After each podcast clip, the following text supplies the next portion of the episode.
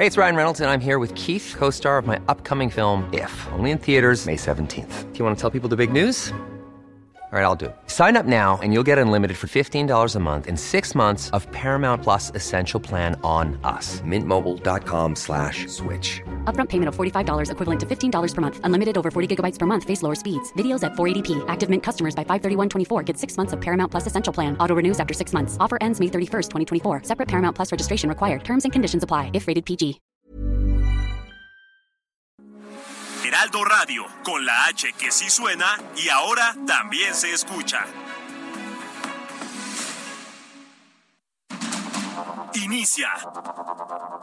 Heraldo Noticias de la tarde con Jesús Martín Mendoza. En Heraldo Radio.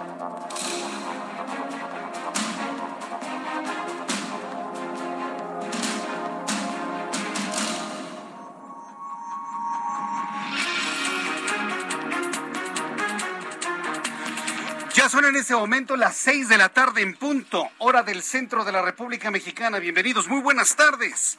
Iniciamos el Heraldo Radio, este pr- prácticamente primer día hábil del mes de julio. Hoy es 4 de julio, Día de la Independencia de los Estados Unidos, y muchas de las noticias se centran precisamente en este país. A nombre de este gran equipo de profesionales de la información le doy la más cordial bienvenida. Súbale el volumen a su radio y que le tengo la información más importante hasta este momento.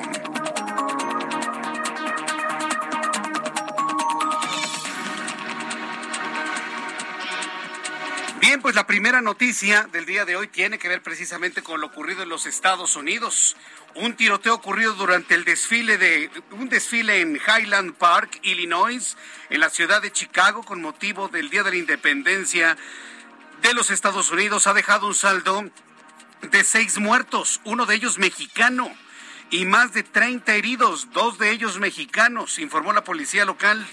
El Consulado de México en Chicago anunció que entre las víctimas mortales se encuentra una persona de nacionalidad mexicana. Hasta este momento no se han dado más detalles sobre ello, pero bueno, este, este asunto ya a esta hora de la tarde puedo asegurarle ya alcanza a nuestro país y a la República Mexicana. Le tendré los detalles más adelante aquí en el Heraldo Radio. Mientras tanto, autoridades en Campeche catean la residencia de Alejandro Moreno, el líder del PRI. Renato Sales, titular de la Fiscalía General de Campeche, dijo que el cateo realizado al domicilio de Alejandro Moreno, dirigente del PRI, fue para conocer toda la información de los materiales utilizados para la construcción. Estaba en la búsqueda, pues, no de cemento, ni de varilla, ni de ladrillos, ¿no? Con lo que yo entiendo se hacen las casas. No, estaban buscando este mármol de Carrara, maderas preciosas. Estaban buscando obras de arte y no encontraron nada de eso. Encontraban, bueno, pues este, acabados regulares, ¿no? Bonitos, de buen gusto, lo que usted quiera, pero nada, nada, nada que, que, que fuese así muy lujoso y que implique pues una gran erogación en una casa. Pero bueno, esto evidentemente pues tiene toda la intención de amedrentar al líder del PRI, por supuesto, quien ya reaccionó. Más adelante le voy a tener los comentarios de Alejandro Moreno a la entrada violenta a su propia casa ya en Campeche. El secretario de Gobernación, Adán Augusto López Hernández, está enfermo de COVID-19. Dio positivo a la prueba con todo y sus vacunas. Él tiene cuatro vacunas, tengo entendido, entre tres o cuatro vacunas. Y con todo y vacunas se enferma de COVID-19. La Secretaría de Gobernación dice que va a continuar con sus actividades como, como titular, pero a distancia.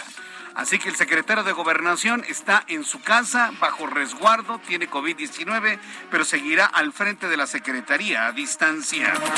La Fiscalía de Veracruz informó que siete integrantes de una familia, tres mujeres y cuatro hombres, entre ellos un niño, fueron asesinados anoche en un domicilio del municipio de Boca del Río.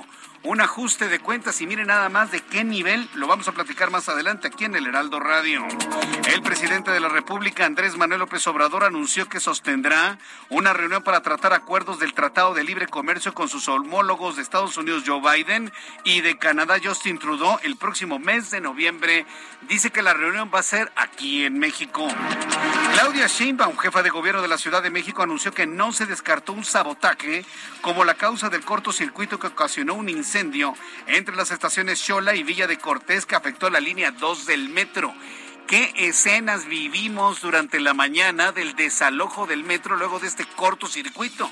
Y mire que tienen de alguna manera sospechas para hacerlo. Hoy platiqué con Guillermo Calderón, director del metro, platiqué en televisión, y él me dice que deja esa sospecha en manos de la Fiscalía de Justicia de la Ciudad de México para que investiguen todos los elementos que existen para dar a conocer si efectivamente hay elementos para sospechar de un sabotaje. Del caso de hoy y del pasado viernes donde todo el metro chisporroteaba, ahí resulta que alguien aventó un paraguas y en las escobillas hizo un cortocircuito y por eso se, se incendió ese, ese vagón del metro. Lo vamos a platicar más adelante. Estamos ante sabotajes al metro bueno, pues ya lo está investigando la Fiscalía de Justicia de la Ciudad de México. Protección Civil informó que esta tarde el huracán Bonnie se intensificó a categoría 2 al sur de Acapulco, Guerrero. Debido a esto se prevén lluvias intensas en Jalisco, en Colima, en Michoacán, en Guerrero, en Oaxaca, en Chiapas y en Veracruz también. Le informó que Mateo Calvillo Paz, integrante de la Arquidiócesis de Morelia, denunció una agresión en su contra por parte de sicarios. Dijo quienes lo agredieron a golpes mientras circulaba en su vehículo. Son las seis de la tarde con seis minutos, seis, seis, hora del centro de la República Mexicana. Vamos con nuestros compañeros reporteros eh, urbanos un poco más adelante para que nos digan finalmente cómo se encuentran las calles de la Ciudad de México. Le digo, esta mañana impactadísimo calzada de Tlalpan. Pero antes, ¿qué es lo que debemos recordar un día como hoy en México, el mundo y la historia? Hoy es 4 de julio. Abraham Arriola. Amigos, bienvenidos. Esto es un día como hoy en la historia. 4 de julio, 1810, en Colombia, ocurre el grito de independencia de Pamplona. En 1862, Lewis Carroll le cuenta a Alice Liden un cuento que más tarde se convertirá en las aventuras de Alicia en el País de las Maravillas. 1886, el gobierno de Francia ofrece la Estatua de la Libertad al pueblo de Estados Unidos. 1946, Filipinas se independiza de Estados Unidos. 1960, Hawái se convierte en territorio de Estados Unidos. Unos entran, otros se van. Amigos, esto fue un día como hoy en la historia. Muchas gracias. Gracias. Gracias Abraham Arriola y también pues, muchas felicidades a los estadounidenses que hoy están celebrando su Día de la Independencia cuando son las seis de la tarde con siete minutos.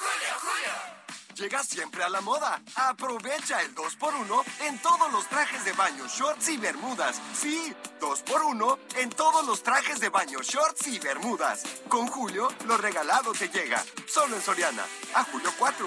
Aplican restricciones. Válido en Hiper y Super.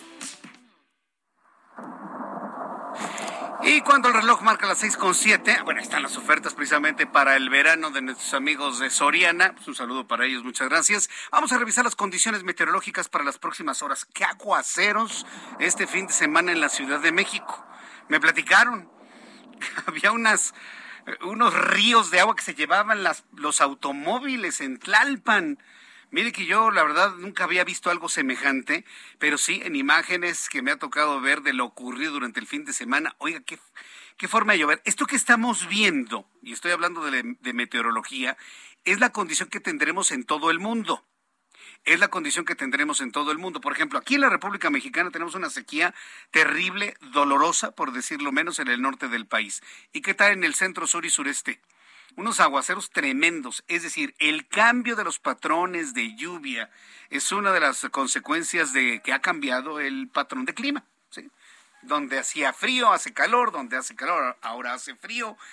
Y esa es la, esa es la realidad que nos, que nos tocó vivir lamentablemente en esta época. Entonces, para que usted vaya normando criterio de lo que podemos tener próximamente en cuanto al pronóstico del tiempo. Vamos a revisar lo que nos dice el Servicio Meteorológico Nacional para las próximas horas y la condición de lluvia se mantendrá en el centro del país.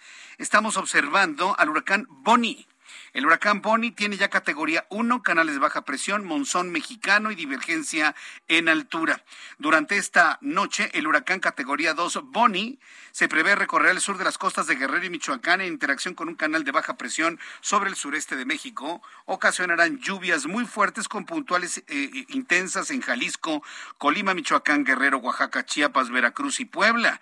Estas lluvias podrían originar incremento en los niveles de ríos y arroyos, inundaciones y deslaves en zonas bajas de dichos estados, además de rachas fuertes de viento, oleaje elevado en sus costas. Asimismo, la circulación de Boni va a favorecer el ingreso de humedad hacia el centro del país lo que va a reforzar la probabilidad de lluvias fuertes acompañadas de descargas eléctricas. Los aguaceros del fin de semana la tremenda granizada que tuvimos en Toluca, en el Estado de México. ¿Lo vio? ¿Lo vivió? Yo le invito a todas las personas que vivieron este aguacero y la granizada en el Estado de México a que me escriban a través de YouTube en el canal Jesús Martín MX o también a través de Twitter, arroba Jesús Martín MX, me compartan alguna fotografía que quieran que el público conozca. Sería muy valioso conocer esto y bueno, pues eh, pedirle a usted que se cuide mucho y siempre esté muy atento de la información meteorológica que le estamos dando aquí en el Heraldo Radio. Con estos elementos, pronóstico del tiempo para las siguientes ciudades, amigos que nos escuchan en Acapulco, Guerrero, la temperatura 28 grados, muy nublado, mínima 24, máxima 29. En Guadalajara, Jalisco, 28 grados en este momento, mínima 16, máxima 31. Tijuana, 17 la mínima, máxima 22, 21 en este momento. Amigos en Villahermosa, qué gusto saludarlos, mínima 26, máxima 34, 32 en este momento. En la ciudad de Houston, completamente soleado, mínima 26, máxima 37, 34 en este momento. Cancún, Quintana Roo, mínima 25, máxima 33, 31 la máxima para el día de mañana. Está lloviendo en la zona de los volcanes mucho, ¿eh? Mínima 3 grados, máxima 11, 9 grados en este momento en la zona de Mecameca y aquí en la capital del país. El termómetro en este momento 21 grados, llueve sobre la Ciudad de México, temperatura mínima 14 y la máxima para mañana 25 grados Celsius.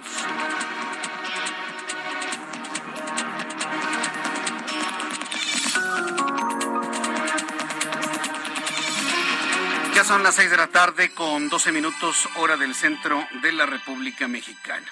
Hago esfuerzos por recordar un 4, un 4 de julio que haya resultado ensombrecido con un hecho como el del día de hoy. Y cuesta trabajo recordar algo como lo sucedido eh, en Chicago, Illinois, el día de hoy, durante un desfile, un tiroteo, el resultado, seis muertos hasta este momento. Y pues el impacto ¿no? que alcanza México, porque ya se confirmó que uno de los muertos es mexicano y dos de los heridos también. Seis personas muertas, 31 heridos fue el saldo de un tiroteo ocurrido durante el desfile del 4 de julio, que conmemora el Día de la Independencia en los Estados Unidos, y esto ocurrió en Highland Park, cerca de Chicago, en Illinois, informó la policía local. Por el momento el tirador está prófugo. Juan Guevara es director de Now Media Noticias y bueno, pues está en comunicación con nosotros y saludamos a nuestros amigos que nos están escuchando precisamente a través del 102.9 de FM en la ciudad de Chicago. Estamos en este momento haciendo una cobertura completa de lo que ocurre. Gracias por estar en sintonía con esta emisora del Heraldo y de Now Media en Chicago. Adelante Juan Guevara, qué gusto saludarte. Buenas tardes. Mi querido Jesús Martín, muy buenas tardes. Bueno, de informarle a nuestra audiencia que el sospechoso se llama Robert E. Crimo, Robert E. Crimo, tercero. La policía acaba de liberar su fotografía.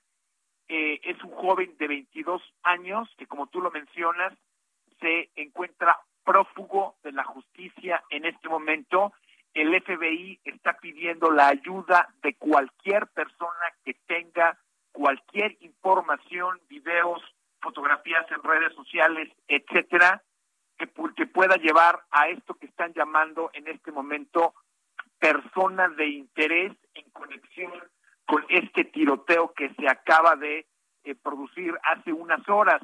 Bueno, para que sepas, fíjate cómo estas cosas, Jesús Martín, nos afectan a todos de una manera muy personal. Eh, Highland Park está a 25 minutos de No Media Radio 102.9 FM, de donde se estuvo el tiroteo. Eh, inclusive parte de nuestro personal en las torres de transición en Chicago dicen que escucharon el tiroteo directamente, eh, que se, se dieron detonaciones de un rifle que al parecer es ha sido identificado como un rifle de alto poder 308 o calibre 308 que estaba puesto en un tripié, fíjense bien lo que le estoy diciendo, en un tripié en un edificio en, en el parque Highland Park, eh, más o menos un edificio de cinco pisos en la azotea, con un tripié, una mira telescópica, un tripié calibre, un rifle calibre 308, que es alto poder. Se escucharon alrededor de 40 disparos. Esto, esto es lo que tenemos hasta el momento. Adicionalmente, obviamente, eh, las personas que nos escuchan en Chicago, importante mencionar que, pues, si ustedes tienen algún tipo de información al respecto sobre el paradero de Robert E. Cremo III, por favor, no acercarse a este sospechoso que se considera armado y muy peligroso. Hay que llamar inmediatamente al 911 o contactar a la oficina más cercana del FBI. El FBI tiene una cacería, principalmente una cacería en todo Illinois y estados circunvecinos para poder localizar a esta persona que al parecer se encuentra manejando un vehículo Hyundai eh, en este momento y han estado ya detectando las posibles los posibles paraderos en donde están. Se han activado las cámaras de seguridad en todos los freeways de Illinois para poder detectar las placas del automóvil de este joven para poder detenerlo inmediatamente. No lo están llamando sospechoso, sin embargo lo están llamando persona de interés en conexión con lo que es este eh, tiroteo que se eh, que pues se, se celebró no celebró se sucedió hace unas horas en Chicago Adicionalmente, eh, como tú decías, Jesús Martín, seis personas muertas, 31 personas heridas, de los cuales, eh, al parecer, una persona muerta es de origen mexicano. Hay que recordarle a nuestra audiencia en México que Chicago tiene una gran, gran población en, um, eh, mexicana. Inclusive una de las estatuas de Benito Juárez se encuentra en Michigan Avenue, en, en Chicago. Entonces, bueno, esto es lo que tenemos hasta este momento. Es un joven que tiene tatuajes en el cuello, tiene un tatuaje eh, de una rosa en el cuello, eh, tiene tatuada la cara, tiene bigotes, ese pelo negro, y de veras es un chavito, es un escuincle, como decimos en México, eh, y bueno, tiene a todo el departamento del FBI buscándolo en todas las partes de lo que es Illinois. Hasta este momento eh, puedo confirmar que los 31, las, las 31 personas que fueron heridas de bala, pues se encuentran en diferentes eh, hospitales eh, de la de la ciudad de Chicago, muchos de ellos en condición crítica. se ha detectado también que una de las víctimas que se encuentra en estado crítico tiene ocho años de edad y la más vieja tiene 85. Entonces, este muchacho estaba disparando lo que parece ser 40 disparos eh, eh, y bueno, no importaba exactamente a dónde tiraba, lo importante era pues prácticamente herir a las personas en lo que es este 4 de julio. Qué historia tan dramática. De verdad, yo no recuerdo un hecho de esta naturaleza un 4 de julio, este Juan. Ayúdame a pensar, a recordar si, algo similar o alguna tragedia había ocurrido pues, en un día de fiesta para los Estados Unidos, que es el Día de la Independencia, Juan. No es correcto, y, la conexión con México es mucha, Jesús Martín. Bueno, primero tenemos una estación, eh, tenemos una estación eh, de dueños mexicanos, en este caso nosotros junto con el Alo Media Group, que está transmitiendo en Chicago en este momento, entonces hay una conexión con México, sí. pero la conexión más importante en México es y perdóname, no me acuerdo del inteligente que dijo esto en México, qué, qué político lo dijo, pero este político, este político que propone armar a los mexicanos para que se defiendan, que vea lo que sucede cuando armas a la población. Este tipo de tiroteos, cuando se le permite a un escuincle baboso, perdóname el francés, de 22 años de edad, con un rifle de alto poder, 308, que es un es, es un es un rifle de asalto, es un es un libre es un es un rifle de guerra. Esto es lo que sucede cuando se arma una población. Este país está experimentando 11 tiroteos diarios, de los cuales hace hace semanas que yo hablábamos de Ubalde, Jesús Martín. Ahora hablamos de Chicago, hablamos qué otra ciudad va a suceder. Y en México están proponiendo el armar a la población con una circunstancia similar, que vean lo que sucede en un país que está armado.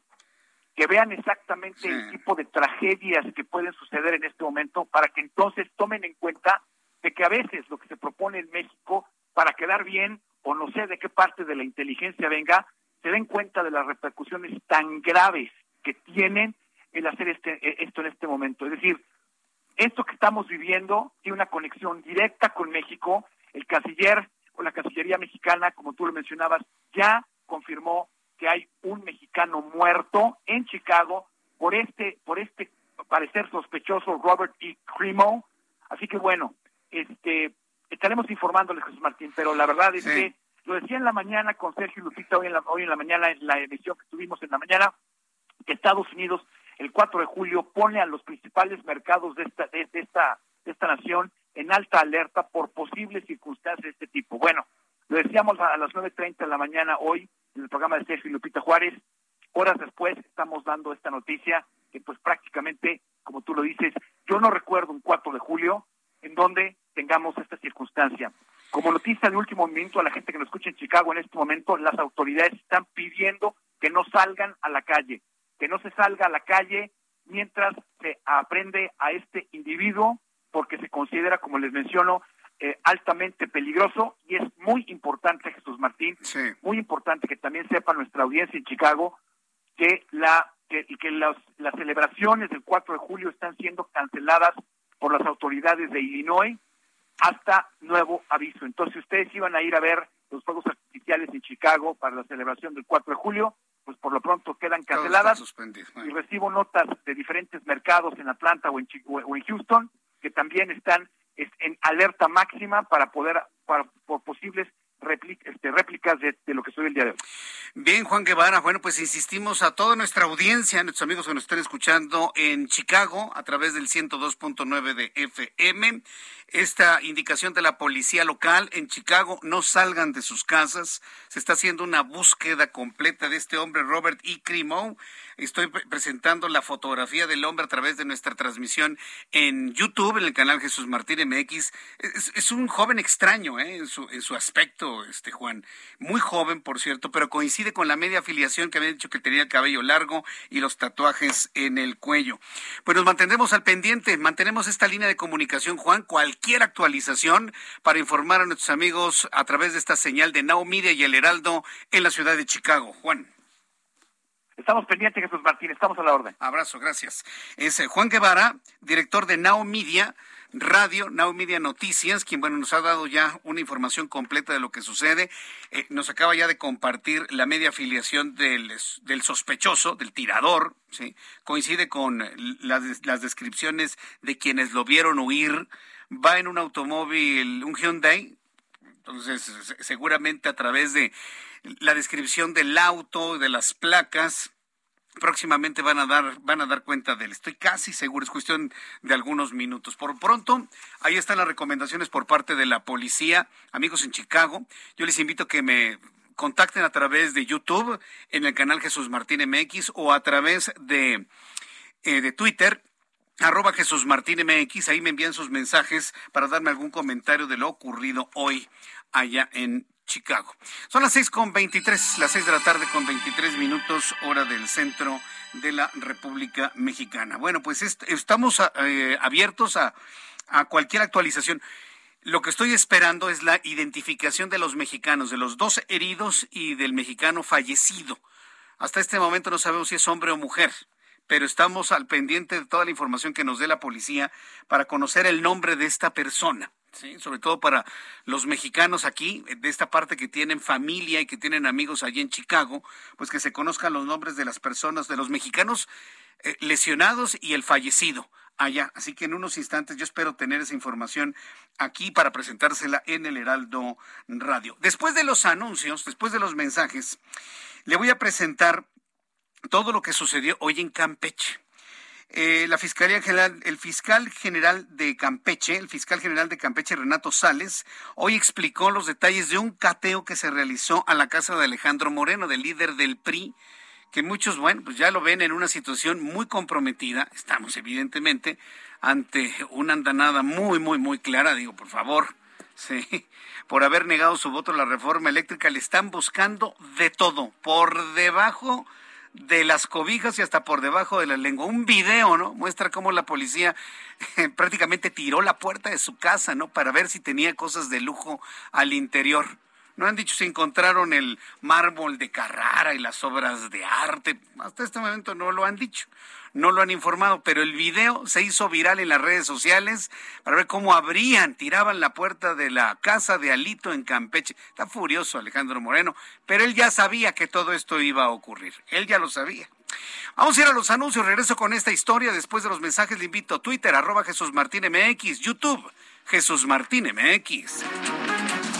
Escucha las noticias de la tarde con Jesús Martín Mendoza. Regresamos. Heraldo Radio, con la H que sí suena y ahora también se escucha.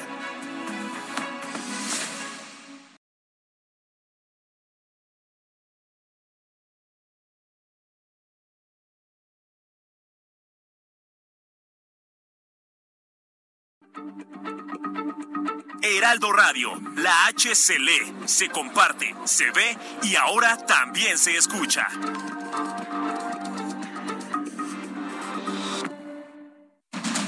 Continúa Heraldo Noticias de la tarde con Jesús Martín Mendoza.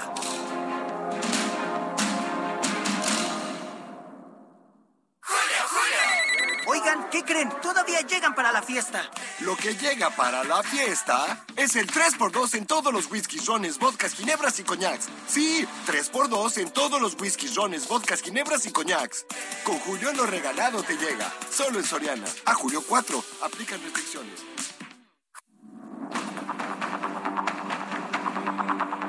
Son las seis de la tarde con 30, seis y media, hora del centro de la República Mexicana. Escuche usted el Heraldo Radio. Yo soy Jesús Martín Mendoza con toda la información importante a esta hora. Bien. Hay una persona a través de YouTube, de, nuestra, de nuestro canal de YouTube. Yo le invito para que entre a YouTube porque ahí tengo un chat en vivo en donde leo sus comentarios y opiniones. Eh, por cierto, estoy por, por prepararles una, una línea de WhatsApp que sea solamente de nuestro programa para que también tengamos oportunidad de platicar a través de WhatsApp. Esté muy pendiente porque le voy a dar a conocer cuál va a ser el número de línea única y exclusiva de WhatsApp para que usted esté muy pendiente de ello. Yo le informaré en su, en su oportunidad. Pero bueno, una persona a través de YouTube me dijo, Jesús Martín, ¿qué es lo que está pasando? Eh, que si tiene que ver la pandemia con todo lo que está sucediendo en el mundo. Y lo estaba platicando con el público que nos ve a través de YouTube. Yo en lo personal, digo, sin tener una base para afirmarlo, más que lo que he investigado y he leído sobre los efectos colaterales del COVID-19, COVID largo, independientemente si la enfermedad es leve o muy grave, lo que ya algunos científicos han podido identificar es el cambio de comportamiento de las personas que en algún momento hemos padecido COVID-19. Pueden ser cambios muy marcados o pueden ser cambios muy sutiles, pero se ha comprobado un cambio de personalidad, un cambio de comportamiento cuando el virus se ha alojado en el sistema nervioso central. Yo en lo personal conocí un caso de una persona que perdió la memoria, perdió la memoria a corto plazo, perdió su personalidad, se despersonalizó por completo. Haga de cuenta como que le dio un Alzheimer acelerado. No recordaba nada, nada ni a nadie. Y eso lo subió en una profundísima depresión. Y ya se imagina lo que pasa con las personas que tienen una profunda depresión. ¿Se suicidó? Estamos ante un caso de un cambio de comportamiento de la persona a consecuencia del virus.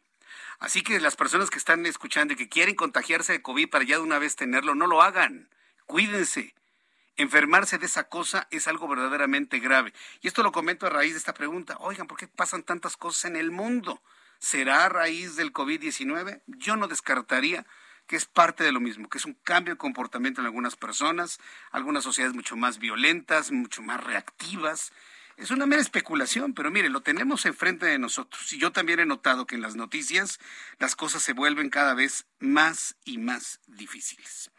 Para temas difíciles, lo que está viviendo en estos momentos el líder del PRI, Alejandro Moreno. Ya le habían advertido y lo conocimos en una llamada telefónica que se filtró por ahí, que bueno, pues que se atuviera las consecuencias y ya estamos viendo cómo se está teniendo las consecuencias. Le catearon su casa en Campeche al líder del PRI.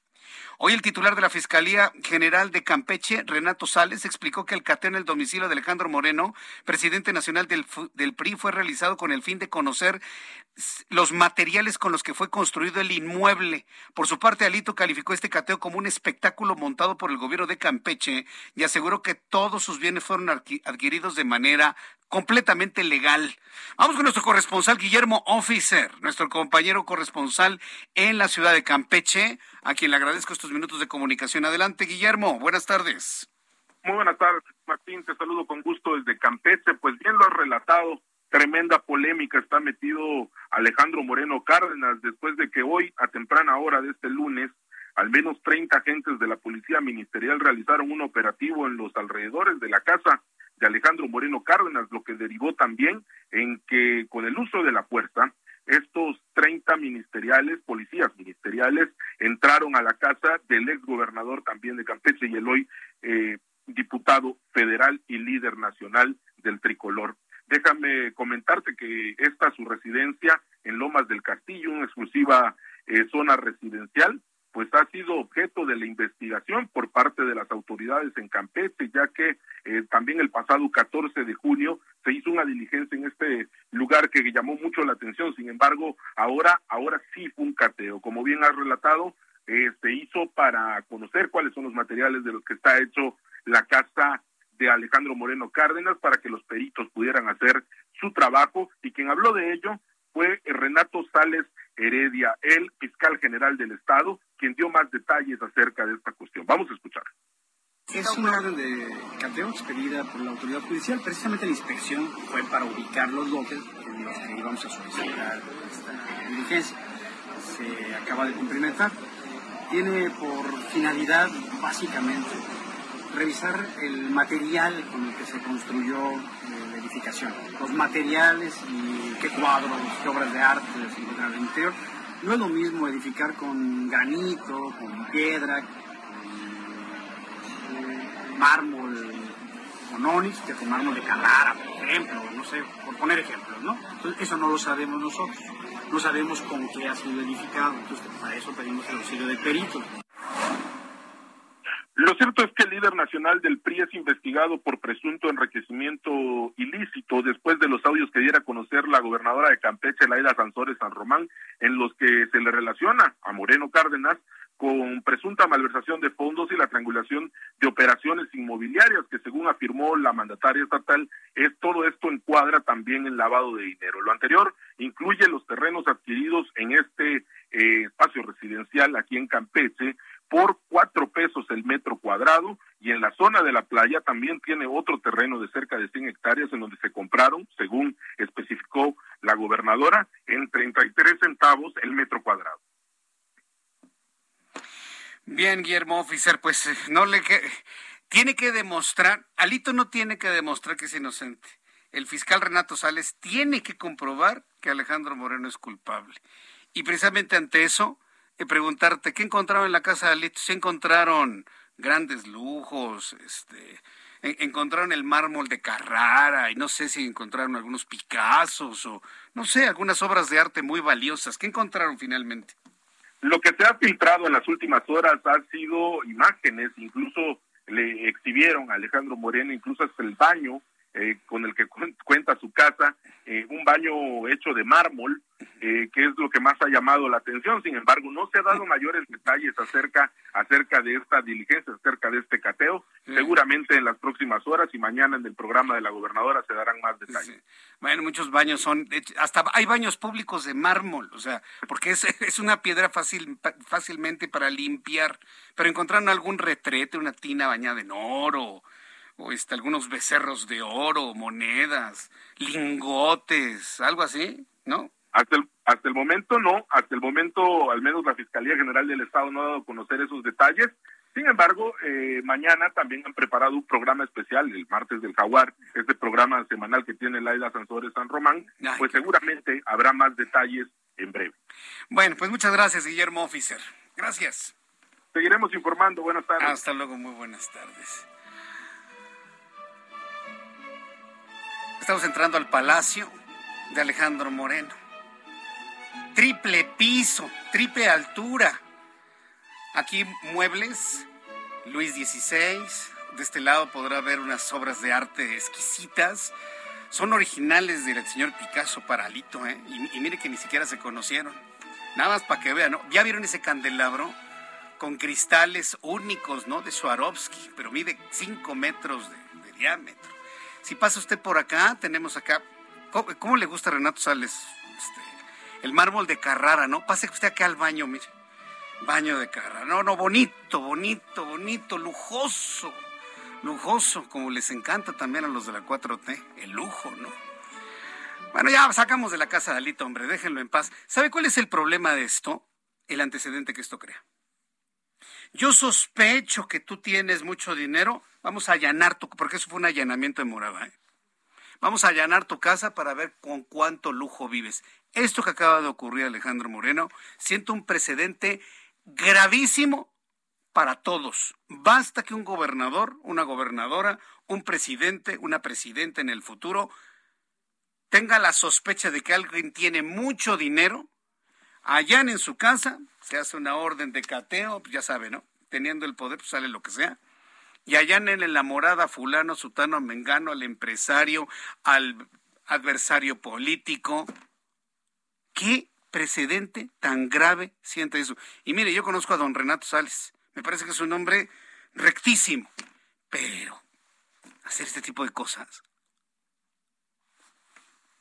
de verdad, ¿eh? es, sorprendente.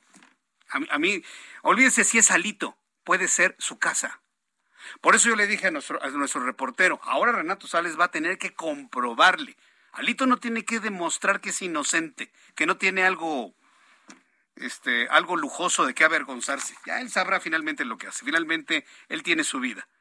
Es la fiscalía la que tiene que comprobarle al dirigente del PRI que tiene lujos provenientes de lavado de dinero.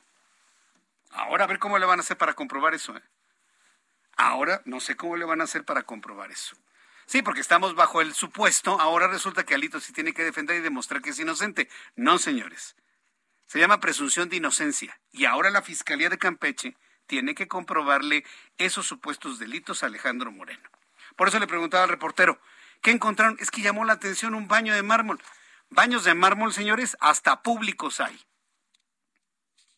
Y yo no estoy, voy a defender a Alito, simple y sencillamente lo que no me gusta es que usted, usted, usted, tú, tú, tú, yo, mis amigos, mis jefes, estén a, merced de que si alguien sospecha que tienen mucho dinero o sospecha que tenemos dinero, vayan y allanen nuestra casa para hacer un arqueo de lo que tenemos.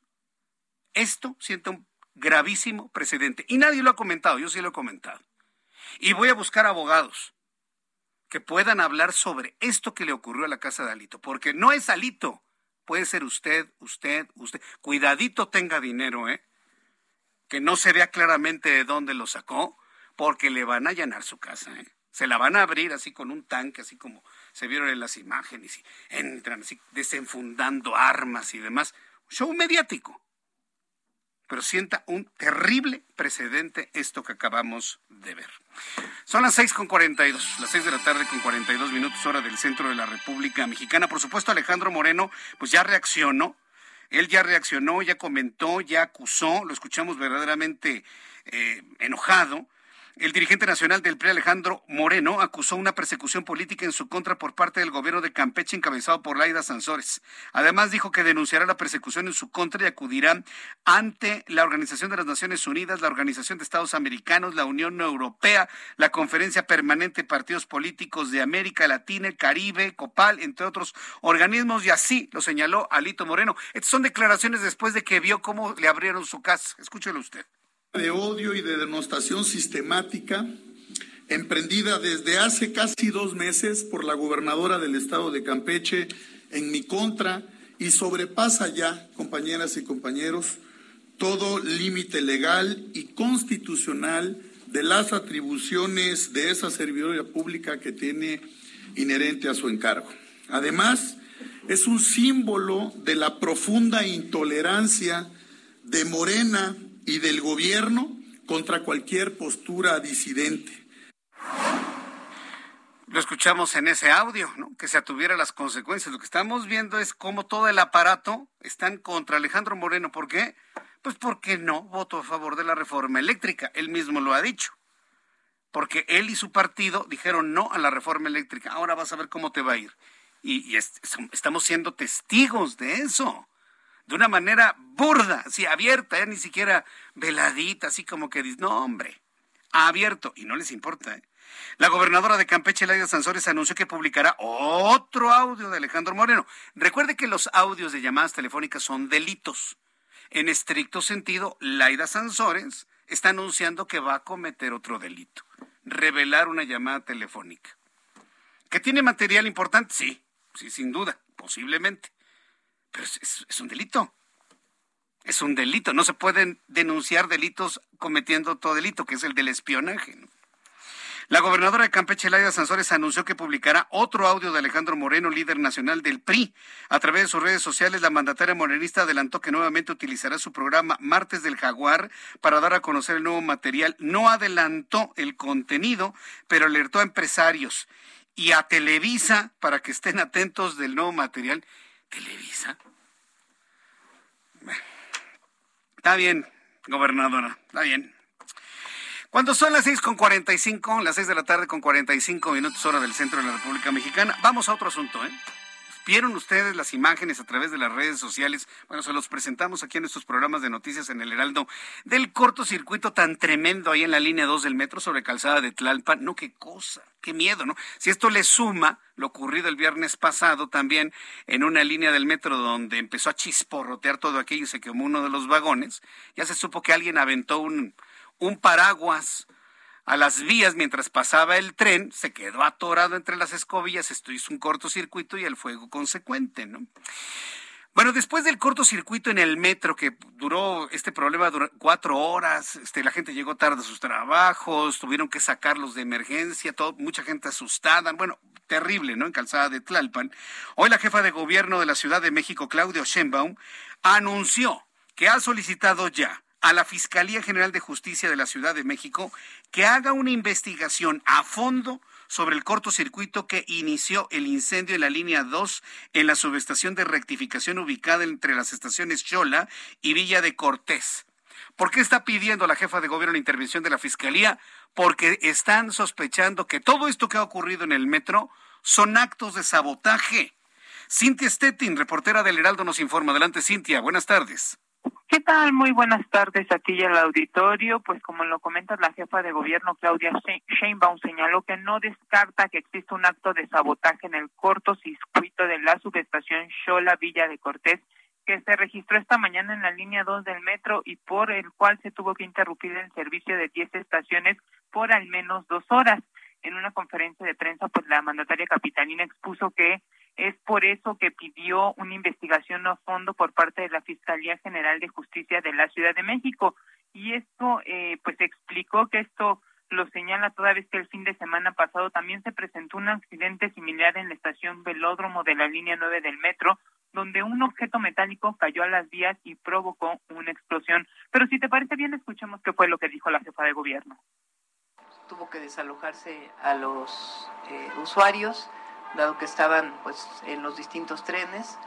Em, yo solicité la Fiscalía General de Justicia, se hace normalmente, pero que sí queremos una investigación para realmente saber si hay alguna negligencia, si hay algún problema o inclusive algo más, pues de que alguien haya colocado un objeto ahí eh, a propósito, dado que también tuvimos el problema en la línea 9 hace unos días. Ahí fue porque se cayó un paraguas a las líneas, pero en este caso pues queremos saber exactamente qué pasó. Y afortunadamente pues en media hora se recuperó el servicio y vamos a estar informando. ¿Podría ser entonces, descartan, no descartan sabotaje, doctora? Pues no, no hay que descartarlo, la verdad. Hay, hay que revisar y que nos diga la fiscalía. Te comento también pues que la Fiscalía General de Justicia dijo que esta carpeta de investigación que inició por el delito de daño, eh, delito de daño a la propiedad y dijo que justo para determinar las causas del hecho, el Ministerio Público eh, dio pues la instrucción a los policías de investigación a recabar, pues a inspeccionar este lugar de los hechos, así como recabar imágenes en videos de cámara tanto públicas como privadas, y también se ordenó al, al personal de la Coordinación de Investigación Forense y Servicios Periciales, eh, pues eh, ver fotografías, la electricidad eh, la evaluación de incendios, explosivos y todo esto y llevar los eh, dictámenes correspondientes justo para determinar cuál fue la causa de este cortocircuito. Finalmente, eh, la mandataria capitalina, Claudia Sheinbaum, dijo respecto a que la directora, la exdirectora del metro, Florencia Serranía, tendrá que declarar por el colapso de la línea 12 del metro, que no cree que pueda ella aportar algo nuevo, sin embargo dijo que será el Tribunal Superior de Justicia quien tenga que decir por qué se le está citando a la exdirectora del metro. Es información que tenemos. Correcto, bueno, pues muchas gracias por esta información, Cintia Stettin. Seguimos pendientes, muy buenas tardes. Hasta luego, muy buenas tardes. Pues sí, lo interesante de todo esto precisamente ahora que ya sale el tema, eh, Florencia Serrani yo creo que tiene mucho que aportar a la investigación. No se le está llamando como indiciada, ni como responsable, ni como la culpable, de ninguna manera. Pero sí puede aportar mucho a uno de los, de los planteamientos más claros que hizo DNV o DNB, la empresa noruega que hizo finalmente el, el descubrimiento de las razones por las cuales colapsó la línea 12 y una de ellas es la falta de mantenimiento. Por lo tanto, lo que tiene que aportar Florencia Serranía es saber que pueda demostrar con documentación, con elementos, que se hizo el mantenimiento correspondiente en ese tramo de la línea 12. Si toda la documentación y todos los antecedentes y las órdenes de mantenimiento están en, perfecto estado, están en orden, vaya, todo el mantenimiento de la línea 12, perfecto, pues ya, ahí se acabó el asunto. ¿no? Si se le dio mantenimiento, y eso contribuiría a incrementar más el misterio de la caída del, de la línea 12, que no fue un misterio, ya sabemos perfectamente bien todos los problemas que tenía la línea. Yo sí creo que tiene mucho que aportar y además creo que sería muy valioso, muy valioso en todos los sentidos eh, el, el, aporte de Florencia Serranía. No tengo la menor duda. Eh, Bien, eh, estoy recibiendo una, una, noticia de último momento, por eso estoy así como deteniéndome en cuanto a la reflexión del tema del metro. Eh, en unos instantes entro en comunicación con Teófilo Benítez, el representante legal de las 12 personas perjudicadas en, por el accidente de la línea 12. A ver, permítanme tantito. Lo que pasa es que me están informando que ya fue detenido el sospechoso del tiroteo en Highland Park, Illinois. A ver, súbale el volumen a su radio, por favor. Está llegando un, una última hora esta es información de último momento. Sospechoso en Highland Park, Illinois, tiroteo masivo 4 de julio, está bajo custodia, fue arrestado en otro suburbio cercano a Chicago después de una breve persecución. Estoy en este momento recibiendo información de primera mano que ha sido detenido este hombre conocido como Robert E. Cremo. Robert E. Cremo habría sido detenido luego de una persecución en un suburbio cercano de Chicago. Eh, esta es información que nos llega desde la policía en Highland Park, Illinois. Estoy a la espera de que coteje esta información Juan Guevara, nuestro, nuestro corresponsal, ya nuestro director de Naumidia. Sí, nos está confirmando Juan Guevara. Juan Guevara nos está confirmando que efectivamente es la noticia que en estos momentos corre. Amigos que nos escuchan en Chicago eh, a través del 102.9 de FM, eh, estamos confirmando ya la detención de Robert E. Crimo el sospechoso, el posible, muy posible tirador eh, en Highland Park, Illinois, que provocó la muerte de seis personas, 30 lesionados, un mexicano muerto, dos mexicanos lesionados. Le repito la información para quien se acaba de sintonizar con el Heraldo Noticias. Eh, el hombre fue arrestado en otro suburbio cercano de Chicago después de una breve persecución. Es lo que ha trascendido hasta este momento a través de las noticias locales en Chicago, ya confirmado con la con nuestra fuente informativa en Now Media en los Estados Unidos. Entonces, eh, déjeme ver, estoy revisando la, la información que está eh, eh, llegando. Al hombre se le conoce como Robert Bobby Crimo III. ¿Sí? Hay fotografías del vehículo que finalmente fue detenido, hubo una persecución y está bajo resguardo este joven de 22 años de edad. Ahí tenemos la fotografía en YouTube para quien lo quiera ver. Habría sido detenido. Es información, una noticia que está en desarrollo en este momento y en cualquier momento entraré en comunicación con mi compañero Juan Guevara. Son las 6.53, 6 de la tarde con 53 minutos hora del centro de la República Mexicana. Regreso al tema del metro. Regreso al tema del metro. Florencia Serranía ha sido llamada por un juez a declarar Florencia Serranía en su momento como directora del sistema de transporte colectivo Metro por la tragedia de la línea 2 el pasado 3 de mayo de 2021. Eh, voy a marcar, ya lo teníamos, pero lo vamos a marcar después de los anuncios, sí, porque tengo que ir a los anuncios y vamos a preguntarle a Teófilo Benítez, que es el representante legal de las personas perjudicadas por el accidente de la línea 12, ¿qué es lo que opinan? Hoy la jefa de gobierno dice que no cree que tenga mucho que aportar. Yo creo que cualquier, cualquier declaración, a cualquier aporte nos puede acercar mucho a la verdad, porque entiendo que eso es lo que se quiere, ¿no? Conocer la verdad de lo ocurrido en la línea 12 del metro. Regreso con esta información y también cualquier actualización sobre la detención de Robert E. Crimo allá en Chicago. Yo le invito para que me escriba a través de mi cuenta de Twitter, arroba Jesús Martín MX, y a través de YouTube en el canal Jesús Martín MX. Vamos a ir a los mensajes y regreso enseguida.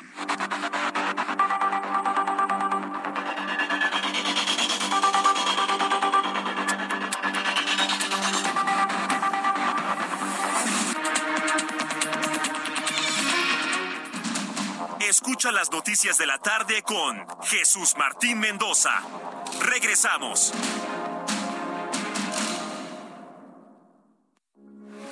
Heraldo Radio 98.5 FM, una estación de Heraldo Media Group. Transmitiendo desde Avenida Insurgente Sur 1271, Torre Carrachi, con 100.000 watts de potencia radiada. Heraldo Radio, la H que sí suena y ahora también se escucha.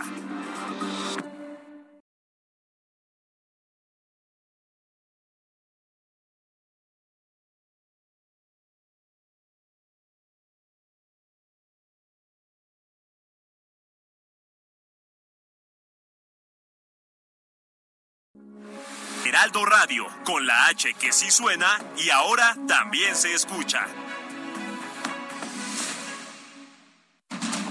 Continúa Heraldo Noticias de la tarde con Jesús Martín Mendoza.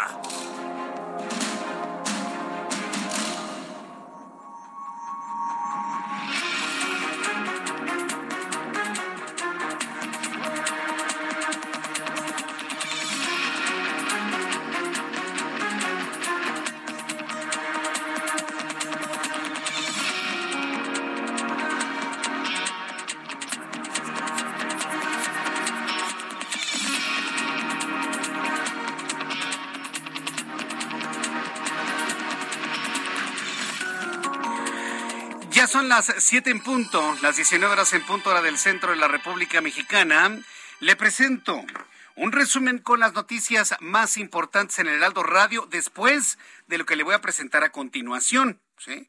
Es, es importante saber precisamente qué es lo que va a suceder en el, en el metro y en toda esta investigación de la caída de la línea 12 de este pequeño tramo, a propósito de que un juez llamó a declarar a la exdirectora del metro Florencia Serranía. Ya le presenté hace unos instantes declaraciones de la jefa de gobierno y considera que, bueno, que no tendría mucho que aportar. Hay quienes creemos que cualquier declaración, claro que aporta, aunque sea un poquito, para llegar a conocer la verdad. En la línea telefónica, Teófilo Benítez, él es representante legal de 12 personas perjudicadas por el accidente de la línea 12 del metro en el mes de mayo de 2021. Estimado Teófilo Benítez, gracias por tomar la comunicación. Bienvenido. Muy buenas tardes. Al contrario, muchas gracias a ti, Jesús Martín. Buenas tardes.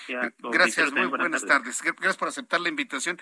Eh, ¿Consideran que Florencia Serranía tiene algo importante que aportar a toda la investigación sobre el desplome de la línea 12 del metro que provocó la muerte de 26 personas y heridas en más de 100? Claro, tiene muchísimas cosas que aportar y, y esas se tienen que visualizar dentro del expediente. Esto porque precisamente todo estaba plagado de mentiras, toda esta cuestión de la integración de la carpeta.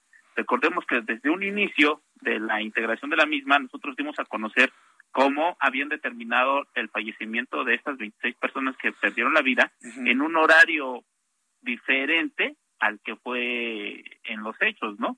Entonces, todo esto está plagado de, de, muchos errores y los cuales se tienen que subsanar y que para eso nosotros fuimos contratados precisamente por las víctimas, ¿no? Por eso es que tenemos el carácter de asesoría jurídica privada, porque realmente pues tenemos que buscar la línea de investigación real, apegada a la ley y con la transparencia total para que esto tenga una claridad y no y no se sigan viendo actos de corrupción dentro de la misma, ¿no? Me dice que el expediente está plagado de mentiras, nos dice que los, las horas de los fallecimientos no coinciden. ¿Qué otras mentiras o mentira importante nos puede decir está dentro del expediente, Teófilo Benítez? Mira, no tan solo dentro del expediente, yo creo que todas las actuaciones que se han realizado por parte de las personas integrantes del gobierno de la Ciudad de México, así como la cuestión esta de SEADE y la Comisión de Víctimas, han sido muy dolorosas su actuar y su punto de, de cómo han dirigido todo todo en contra de las víctimas, ¿no? Tal es el hecho de que, no sé si recordemos que en un inicio la propia jefa de gobierno habló maravillas de la propia empresa DNV, porque al inicio de su primer informe DNV pues hablaba de la falta de pernos y otras cuestiones, ¿no? Que era de una manera inmediata un informe preliminar y que posteriormente cuando empezó a relacionar su peritaje ya con la cuestión de la falta de mantenimiento, pues entonces ya los descalificó como las peores empresas o como una de las empresas que no era confiable, ¿no? Y desprestigiándola. Entonces, todo eso contrapone a una verdad real, ya que nosotros lo que tratamos de hacer es que esto sea ajustado mediante diversos actos de investigación, diversas pruebas que hablen por sí mismas y que las mismas no tengan una dirección por parte de la propia fiscalía o por parte del, del propio gobierno. Tal es el hecho que, te comento, hay tantas aberraciones, tantas cosas que se ven manipuladas, tantos detalles que a simple vista no puede ser posible que los dejemos pasar de esa manera. Es por eso el hecho de que nosotros hemos solicitado al Ministerio Público en diversas ocasiones que no tan solo venga Florencia Serranía Soto a, comparecer, a dar su, su, entrevista, sino que también muchos de ellos eh, ex funcionarios del sistema de transporte como lo es Adolfo Joel Ortega, Jorge Gaviño, algunas otras personas que estuvieron también a cargo de la obra pública como Oscar Díaz González Palomos o Palomas creo que es y Jesús Antonio Esteban Medina. Todos ellos pues tienen que venir a, aquí a rendir su entrevista a efecto de que exista la claridad total y la convicción del dicho de cada una de estas de estas personalidades, ¿no? Correcto. Bueno, pues entonces, ¿confían que esto pueda de alguna manera allanar un camino más veloz para conocer a los verdaderos responsables de esta tragedia? Claro que sí, nosotros confiamos en nuestra propia investigación, en nuestro propio planteamiento, toda vez de que ha, ha sido soportado por diversos expertos profesionales en la materia y que es de donde ha surgido muchísimas dudas y aparte de esas dudas, pues todas estas aberraciones que te comento que se dieron desde un inicio, como el que la causa de la muerte de las personas fue en otra hora distinta a la que ya ellos habían perdido la vida, ¿no?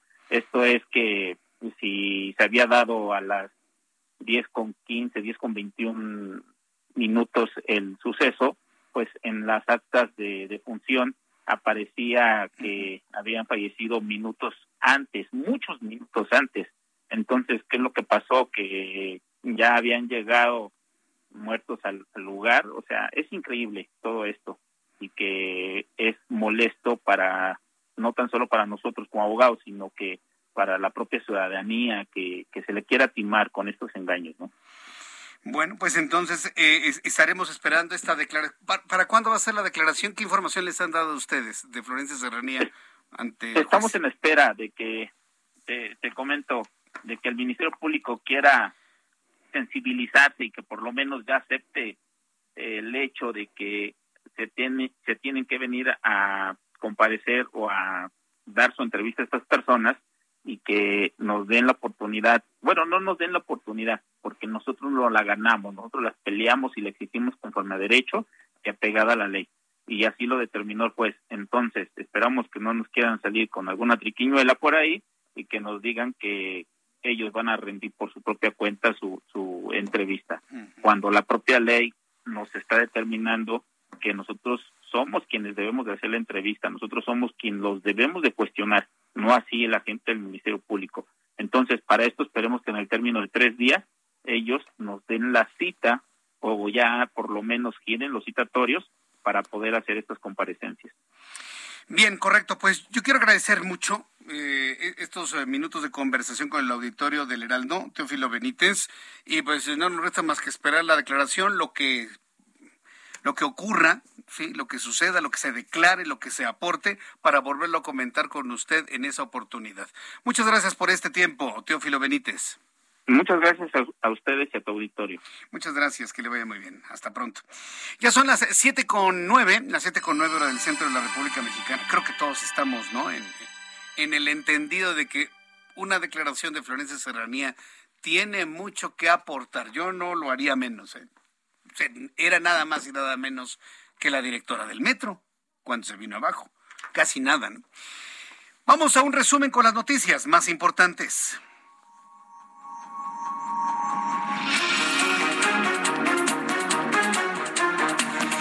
Este resumen de noticias le informo consternación en el mundo por el tiroteo ocurrido en la celebración del 4 de julio en Chicago, Illinois. El hombre de 22 años buscado en el tiroteo del desfile de Highland Park está bajo custodia. Lo detuvieron hace unos cuantos minutos y es de lo que se habla en todos los Estados Unidos. Una persecución tuvo lugar en Lake Forest, donde Robert Bobby Crimo fue detenido finalmente. Ese es el nombre del individuo. Ya le presenté las fotografías a través de nuestra plataforma de YouTube. Se llama Robert Bobby Crimo III fue detenido finalmente luego de una persecución, tiene 22 años, estamos a la espera de más información de cómo lo encuentran, en qué estado de salud, qué armamento le decomisaron en el momento de su detención. Muchas preguntas que se irán aclarando conforme avancen las horas. Informo que la Secretaría de Salud reportó a través de su informe técnico diario 4.235 nuevos casos de COVID-19. Recuerde que venimos del fin de semana con poco flujo de información, pero para un sábado y un domingo hablar de 4.000 me parece que es un número importante. Hay 4.235 nuevos casos de COVID-19 en las últimas 24 horas para un total de 6.093.835. Los fallecimientos contabilizados en la última jornada son 5 para un acumulado de 325.793. Hay 156.136 36 casos activos de COVID-19. Todos están volviendo a enfermar y que no nos vengan con la mentira esta de que se están enfermando solamente los no vacunados. No es cierto. Todos los vacunados, todas las personas que están en este momento enfermas y activas, todos están vacunados, todos, o al menos el 99%. Entonces, pregúntenle a las personas que están enfermas de COVID-19 si están vacunados y todos les van a decir que sí. Le informo que un hombre resultó herido de gravedad por el desplome de un elevador en San Luis Potosí. Al interior de un edificio informó Protección Civil Municipal. La Asociación de Zoológicos, Criaderos y Acuarios de México interpuso una denuncia penal contra Eduardo Serio, dueño del gran santuario mexicano Jaguar Negro Tigre Blanco, ubicado en el Ajusco. Esta demanda es por el abandono y maltrato de más de 100 felinos. Trabajadores del lugar informaron que los felinos están sin comer, en estado famélico y también están enfermos. Estaban abandonados en este santuario de la Jusco. Gracias a las denuncias en las redes sociales se logró ya la intervención. Este lunes un hombre fue sorprendido entre tumbas del Panteón Civil San Nicolás Tolentino en la alcaldía Palapa. Entre sus pertenencias llevaba huesos humanos que presuntamente había robado del lugar. Se trata del mismo panteón de donde fue sustraído el cuerpo del bebé Tadeo, el cual fue ingresado a un penal en Puebla. Es decir, Todavía después de lo del bebé que fue sustraído de este panteón y todavía no lo pueden poner en orden y todavía no lo pueden poner, no, está en Iztapalapa, en la Ciudad de México. Y ahí usted puede sacar los huesos que se le vengan, se le dé la gana. Esto sucede en el Panteón Civil San Nicolás Tolentino. Le informo que la Fiscalía General de Chiapas emitió una orden de aprehensión contra Marcelo Pérez, sacerdote tzotzil por el caso de 19 pobladores secuestrados y desaparecidos en Panteló el 26 de julio del año pasado. El sacerdote frente a esta orden de detención dijo estar tranquilo y en paz porque dice yo no hice nada malo fue lo que comentó. Un juez federal otorgó una suspensión provisional a la empresa Iberdrola Energy Monterrey que impide que se le cobre una multa de 9.145 millones de pesos que le impuso la Comisión Reguladora de Energía por la venta de energía eléctrica a compañías no autorizadas. Una investigación conjunta entre el Hospital del Mar y la Universidad Pompeu Fabra reveló que las vacunas contra COVID-19 de Pfizer, BioNTech y Moderna, creadas a partir de la tecnología de ARN mensajero, pueden volver a congelarse sin perder su eficacia, lo que facilita su transportación y manipulación en países subdesarrollados, en países del tercer mundo, en países en vías de desarrollo con una infraestructura médica poco desarrollada. Yo se lo había dicho, ¿no? Por ejemplo, México es un país que enfría mejor las cervezas que las vacunas. ¿sí? Bueno, pues en países donde se enfría mejor la chela que una vacuna, pues esta ventaja de las vacunas de Pfizer pues va, va a significar muchísimo para poder ayudar a los sistemas inmunológicos de las sociedades de los países subdesarrollados.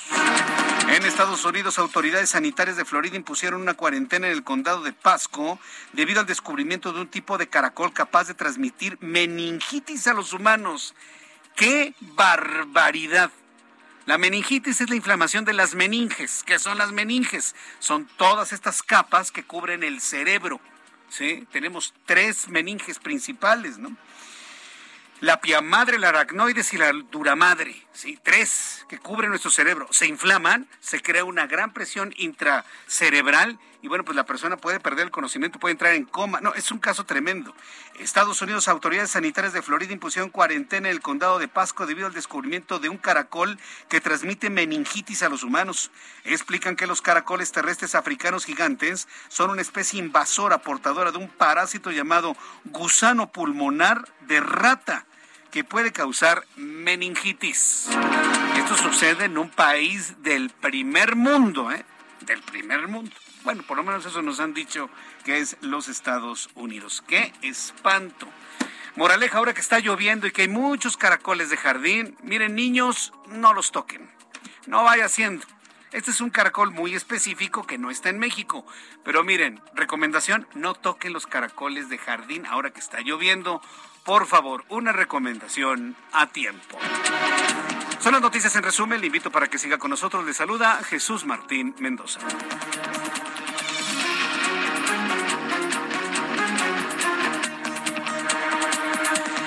Ya son las 7 con 15, las 7 y cuarto, hora del centro de la República Mexicana. Oye, qué espanto, ¿no? El asunto de los caracoles. Algo que creen que son inocuos, ¿no? Ay, el caracolito, ¿no? Y, y los dibujan así con sus cuernitos al sol, ¿no? Ay, qué bonitos los caracoles. Pero le pueden transmitir enfermedades horribles. ¿Sabe también cuál es otro fenómeno de, de una mala interpretación de la naturaleza o de los seres vivos?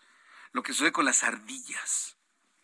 Hay tantos dibujos animados que si las ardillas y que si Alvin y que si cantan y que si bailan y que si están pachoncitos y no sé qué.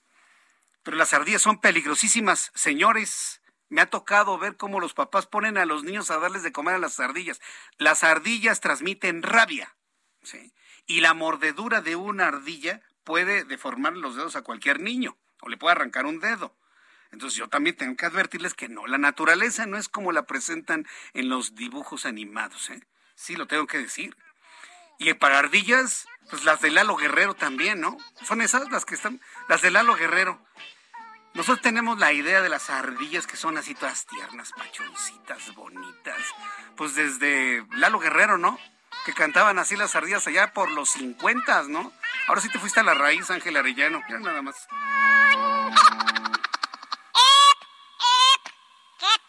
Conmigo. Éntrele, anímese. ¡Pánfilo! ¡No seas peleonero! Todo yo, todo yo. Si se fijan, esto tiene más de 70 años de existir, esto que está usted escuchando.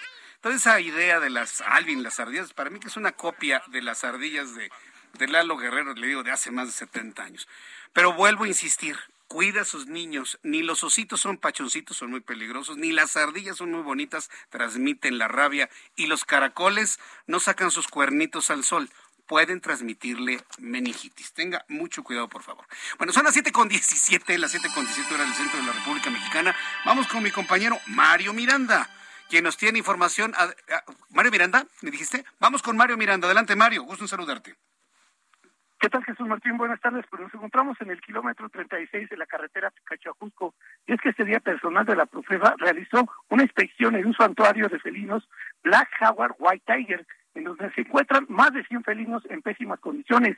Son leones, tigres, jaguares, leopardos, pumas. Estos felinos fueron rescatados de circos y de zoológicos clandestinos y se esperaba que en este santuario recibieran mejores atenciones médicas, alimentación, Jesús Martín, y esto no está sucediendo, ya que los animales están muriendo de hambre e incluso hay varios animales enterrados que se encuentran en pésimas condiciones, Jesús Martín, pues de lo que pudimos apreciar y lo que nos comentan los vecinos es que pues esta, este señor el que se hace cargo de los de los felinos, pues ya al parecer ya lo está abandonando y lo que se dan cuenta es que hay pollos, es, lo que da de comer y los pollos se los da ya este podridos y es lo que están comiendo estos pobres felinos que pues, están muriendo Jesús Martín, que se han encontrado varios felinos enterrados Jesús Martín y también pues están en un terreno pues muy grande, una hectárea muy grande, están tras de rejas, pero pues eh, parece que no están con buena seguridad Jesús Martín, estos felinos pueden escaparse de aquí de este lugar. También platicamos con los vecinos y ellos dicen que no tienen miedo, hasta les gusta el rugir de los felinos en la mañana y en la noche, Jesús Martín. Bueno, entonces, ¿qué? ¿Ya intervinieron? ¿Ya abrieron el lugar? los ¿A dónde van a llevar a los felinos? Son 100 felinos, ¿a dónde los van a llevar? Son aproximadamente 122 felinos, todavía no sabe bien la cantidad exacta. Este, está la Profepa y ahorita están pues tratando de ver qué es qué situación, qué es lo que tienen que, hacer con estos felinos, a dónde se los van a llevar o si los van a empezar a atender aquí veterinarios para posteriormente empezar a llevar poco a poco. Hace unos momentos ya empezó a llegar también rescate animal, también llegaron elementos de la Policía de Secretaría Ciudadana, ya hay, un fuerte operativo y trae pues, pero traen estas jaulas donde trasladan a perros, Martín, aquí no creo que se los puedan llevar a estos felinos, entonces al parecer los van a empezar a atender médicamente aquí poco a poco y posteriormente pues ya van a ser trasladados a otros lugares. Correcto, gracias por la información. Seguimos pendientes, buenas tardes. Seguimos pendientes. Muy buenas tardes. ahorita hacemos una reflexión sobre esto. Se había dicho que prohibir animales en los circos los iban a tener mejores y resultó peor. Platicaremos sobre eso un poco más adelante. Entramos en comunicación, suban el volumen a su radio con Juan Guevara director de noticias en Now Media. Estamos transmitiendo en vivo para Chicago a través del 102.9 de FM. Ha sido detenido el, eh, el sujeto que abrió fuego contra varias personas en el desfile hoy en la ciudad de Chicago. Juan Guevara, danos más detalles de cómo se dio esta detención. Bueno, lo que sabemos, Jesús Martín, es que Robert Epic, este Robert Eck eh, ya lo detuvieron hace aproximadamente unos 15 minutos en un suburbio de Chicago después de una pequeña persecución eh, con las fuerzas del orden, lo detuvo la policía de Highland Park, eh, ya se encuentra en custodia, no lo están llamando sospechoso, lo están llamando sujeto de interés en conexión con el tiroteo, con el tiroteo. Eh, en este momento, pues van a proceder con la con la identificación, van a proceder con los interrogatorios correspondientes y bueno, pues obviamente seguiremos informando porque lo que sabemos es que venía manejando su coche el Hyundai, que lo mencionábamos en el enlace pasado, eh, lo arrestaron uno de los policías después de los boletines que han sacado en todo el país, eh, lo, lo vio, lo detuvieron, pidió refuerzos, eh, las fuerzas del orden prácticamente lo cercaron después de una pequeña persecución, entonces esta persona se encuentra ya en custodia de las autoridades. Ahorita lo que hay que hacer es verificar este, este, si existe asociado, si existe una red o si, si fue una persona que actuó de una manera sola, pero por lo que parece, por lo que parece es que hasta este momento no ha el FBI declarado esto como un asunto de terrorismo doméstico, simplemente eh, tiene identificado a esta persona como sujeto de interés y obviamente estaremos informando lo que siga de esta noticia, porque como tú sabes, esto es una noticia en desarrollo.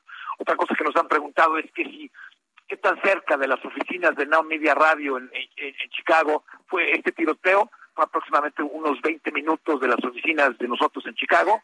Así que bueno, eh, de nuestra audiencia que sí, nuestro personal escuchó los disparos desde lejos y pues ha vivido hasta cierto punto un poco eh, lo que lleva a esta noticia que estamos reportando el día de hoy. Obviamente todo el personal de Now está perfectamente seguro, sin embargo, bueno, sí, sí experimentaron eh, de carne propia el, la movilización de las autoridades y obviamente lo que sucedió en Chicago el día de hoy. Bien, pues estaremos atentos de cuando se ha presentado este joven, ¿no? Ante los medios de comunicación. Esto tendrá que ocurrir entre hoy entre hoy y mañana, ¿no, Juan? Sí, bueno, esto, será presentado ya directamente, la ya eh, será presentado, dirán, eh, eh, confirmado que es él, pero por lo que sabemos es que en horas podemos tener más información de cuál fue el modus operandi, dónde lo detuvieron exactamente, quién lo detuvo, quién lo detuvo, perdón, etcétera esta información la tenemos en, en horas. Correcto. Bueno, pues muchas gracias, Juan. Nos mantenemos al pendiente de esta información en desarrollo. Bueno, una noticia que de alguna manera ya nos, eh, nos esperanza que ha sido detenido el presunto, muy probable responsable de la muerte de seis personas y de heridas a más de 30. Gracias, Juan Guevara. Saludos, gracias. Saludos, hasta luego, gracias. Desde desde Now Media, desde Now Media en Chicago y en Houston y en todos los Estados Unidos nos ha informado Juan Guevara. Son las 7.23, las 7.23 hora del centro de la República Mexicana. Continuamos con la información aquí en el Heraldo Radio. Oiga, antes de ir a los mensajes, sí le quiero presentar este audio. ¿Cuánto dura el audio del, presidente, la número 23? ¿Cuánto dura para ver si me da tiempo de, de poderlo presentar ahorita o al regreso? Pero esto sí lo tenemos que escuchar no, ya, no me da tiempo. Pero bueno, le adelanto que hoy lo increíble, si no lo sabía, esto es de lo que se habla aquí en nuestro país. ¿A qué niveles ha llegado el discurso del presidente de la República de que quiere desmantelar la Estatua de la Libertad? Sí, esa que está allá en, Nueva York. Porque dice que si eh, condenan a Juliana Sánchez en los Estados Unidos por el caso Wikileaks, debería iniciar una campaña, él va a iniciar una campaña para desmontar la Estatua de la Libertad de Nueva York. Cuando leí esto y cuando lo escuché, después de los mensajes se lo voy a presentar, me acordé mucho de nuestro querido amigo Ramón Pieza Rugarcía. ¿Se acuerdan de Ramón Pieza? Él decía que todos los políticos están enfermos de importancia. Pues esto ya, bueno, sobrepasa todo. Imagínense, voy a mandar quitar la Estatua de la Libertad de Nueva York. Regreso con esto después de los anuncios. Escucha las noticias de la tarde con Jesús Martín Mendoza. Regresamos.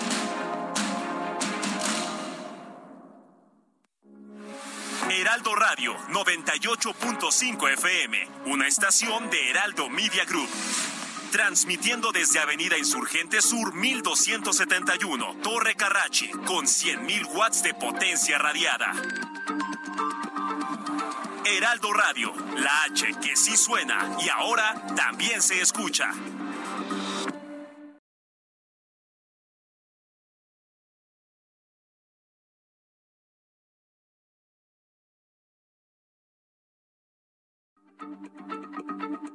Heraldo Radio, la H se lee, se comparte, se ve y ahora también se escucha.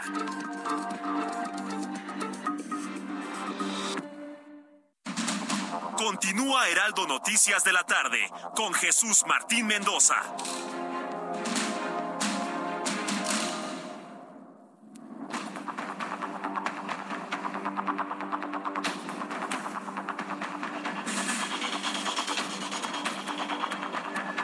Ya son las 7.30, las 7.30 hora del centro de la República Mexicana. A ver, Dios mío, yo, yo a veces no entiendo ¿por qué declarar cosas que nunca van a suceder?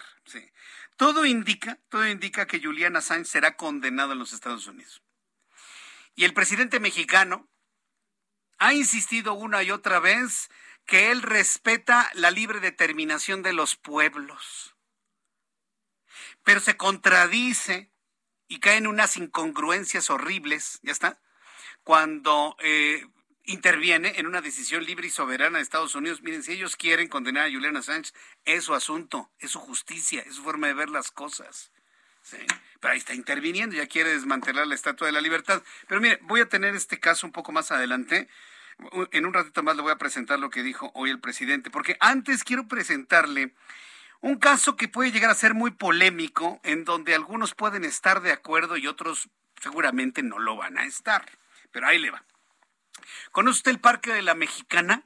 ¿Conoce usted el Parque de la Mexicana? Que está al poniente de la Ciudad de México, ya por Santa Fe, y que lo, se construyó en tiempos de Miguel Ángel Mancera. Es un parque bonito. Es un parque bonito. Tiene algunos lugares así medio secos y demás, pero es un parque bonito, bien cuidado. Acuden muchas familias, acuden muchos niños. Se lo digo porque yo lo conozco. He ido pocas veces, creo que sí he ido tres veces, he ido muchas.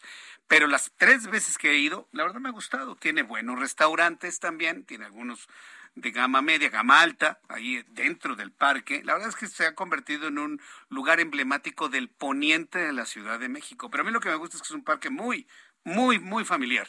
Muchos niños, mamás, papás, van sus carriolas, van con sus patines, sus patinetas. Es, es, un lugar bonito, la verdad.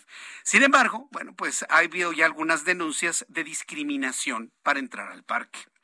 Adrián Rubalcaba, que es alcalde de Coajimalpa, exhortó a las víctimas de discriminación en el Parque La Mexicana a que denuncien de manera formal y no solo emitir quejas, porque es un lugar público y nadie debería ser juzgado por su forma de vestir.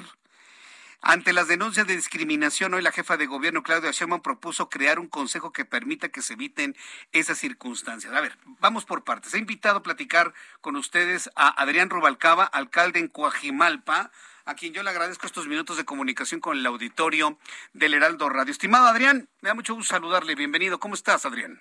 Al contrario, Jesús, muchas gracias por permitir estar aquí y poder aclarar algunos de los temas que están pues, viviendo hoy en día en la mexicana. Sí, digo, yo, yo entiendo, ¿no? La circunstancia que tenemos de, de, inseguridades en, en muchos lados de la, de la Ciudad de México, de la República Mexicana, y entiendo que en la mexicana han intentado, la Asociación de Colonos de Santa Fe, pues crear un lugar con un nivel de seguridad que entiendo que creo que ya se pasó, ¿verdad? Porque han caído en casos de discriminación. A ver, ¿qué es lo que ha sucedido en la mexicana? Déjame platicar, porque además ahorita justo la Asociación de Colonos eh, emite un Twitter donde dice que hoy empieza la campaña de desprestigio para quitarle la administración a los colonos de Santa Fe del Parque y que esto los va a llevar a tener comercio ambulante y violencia y este, inseguridad.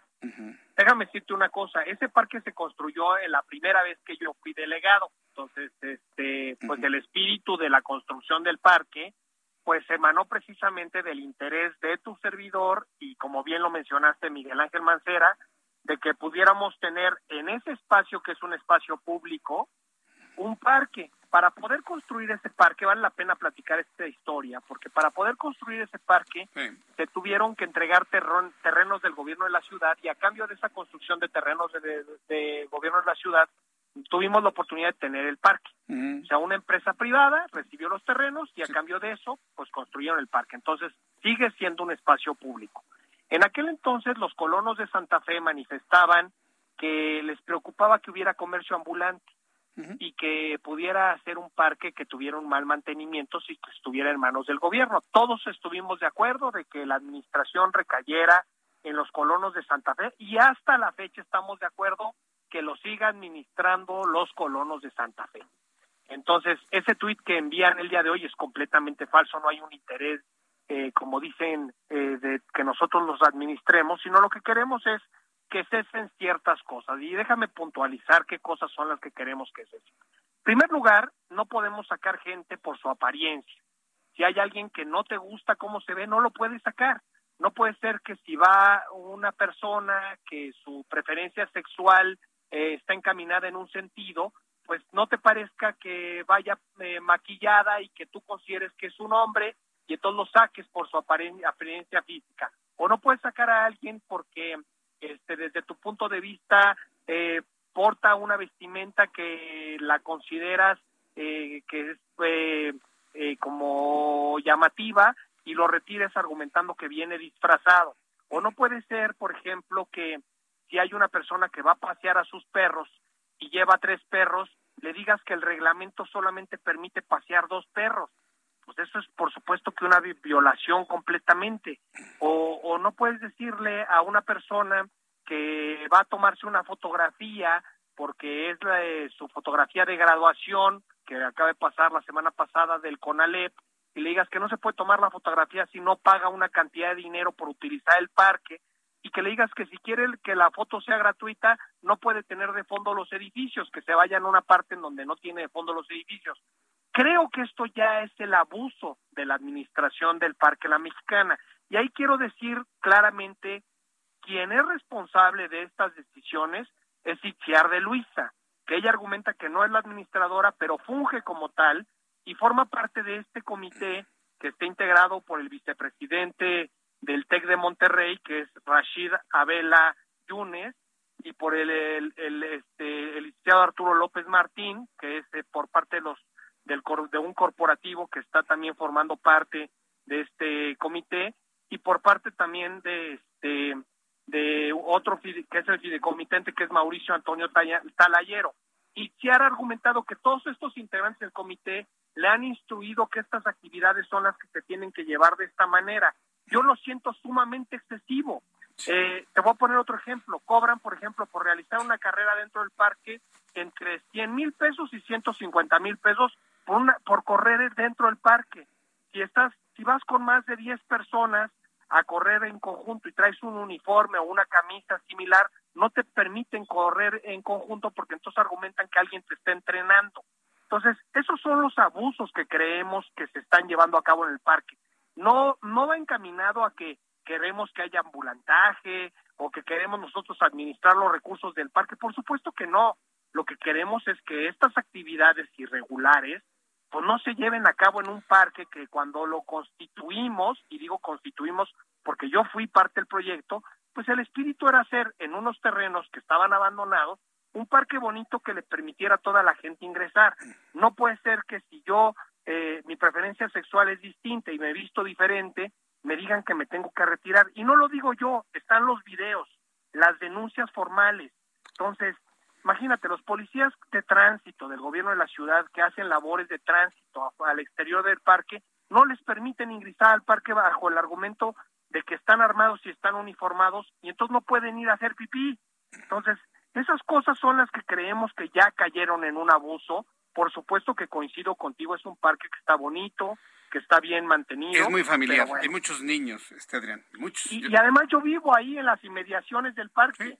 Entonces sí me interesa que sea un parque bonito, pero pero no bajo este argumento, es un parque por supuesto público y, y, no podemos cobrar por acciones como esta. Mm, a ver, yo no entiendo esto de las fotografías porque Instagram, esta plataforma de fotografías, pues hay un, cualquier cantidad de personas que se toman fotografías con su teléfono celular y de fondo están los edificios de Santa Fe. Yo, yo, no entiendo cómo es que hacen esto la vigilancia del parque, los persiguen y si alguien está tomando la foto, entonces los culminan a borrarla. Pero hay cualquier cantidad de fotos del Parque La Mexicana con los edificios. ¿En qué momento se prohibió hacer eso?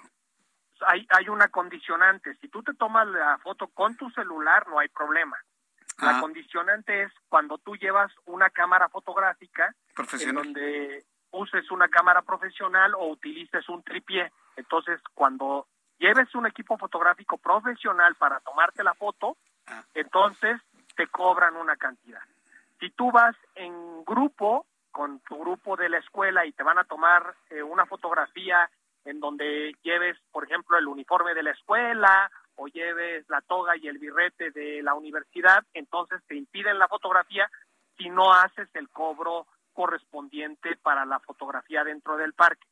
Esas son las cosas que creemos, oye, queremos promover el parque, no podemos estar cobrando por eso. Hemos tenido, pues sin duda, muchísimas quejas de esta dinámica y pues bueno, ahora lamento muchísimo que Itziar de Luisa trate de desprestigiar la postura del gobierno de la ciudad y de un servidor en donde queremos la administración del parque. Esto es completamente falso. Lo que queremos es que el reglamento pues, respete los derechos humanos y, y, la otra, queremos que el parque pues sea un parque para todos, ¿no? Para hombres, mujeres y la preferencia sexual que tengan. Correcto. Eh, Adrián Rubalcaba quisiera la remoción de Itziar de Luisa como, como coordinadora del parque. Por supuesto que no. De, entrada no es la administradora, aunque ella funge como tal. Lo que queremos es nada más que el reglamento pues no sea discriminatorio Correcto. y que entiendan que el espacio es un espacio público. y que pueden ingresar al parque quien quiere ingresar y si quiere llegar alguien con sus tres perros, que entre con sus tres perros. Y si quiere ir un hombre vestido de mujer, puede ingresar vestido de mujer.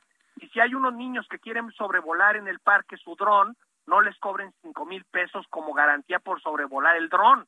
Pues esas cosas son las que no son entendibles en un espacio público. Entonces, que no mienta el, el, la Asociación de Colonos, hago por supuesto eh, un extrañamiento fuerte a la Asociación de Colonos, por supuesto que la alcaldía no tenía interés en la administración del parque, ni lo tiene, y que no se les olvide a la Asociación de Colonos que quien promovió en un principio este parque fue tu, fue tu servidor. Que la verdad es un, es, es, un bonito espacio y bueno, pues ojalá y se llegue a un buen acuerdo.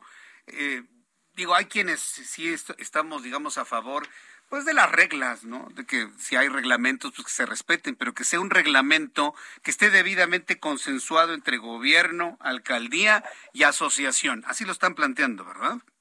Sí, así es. O sea, Jesús, si tú me dices, y en el reglamento se tiene que contemplar que quien llega a sus mascotas recoja las heces, estamos de acuerdo. Pues claro. Que no haya comercio ambulante, estoy de acuerdo, porque la zona pues no lo permite. Este, si el acuerdo es que no entren personas este, eh, pues alcoholizadas, estoy de acuerdo, pero lo que no podemos permitir es estas violaciones a los derechos humanos que pues sin duda ya hay un exceso ahí este, muy grande. Entonces, pues, Qué bien. esa es nuestra postura. Bien, yo entiendo que después de esta charla, Adrián Robalcaba, pues tendría que haber un, un encuentro con Itziar de Luisa y la Asociación de Colonos.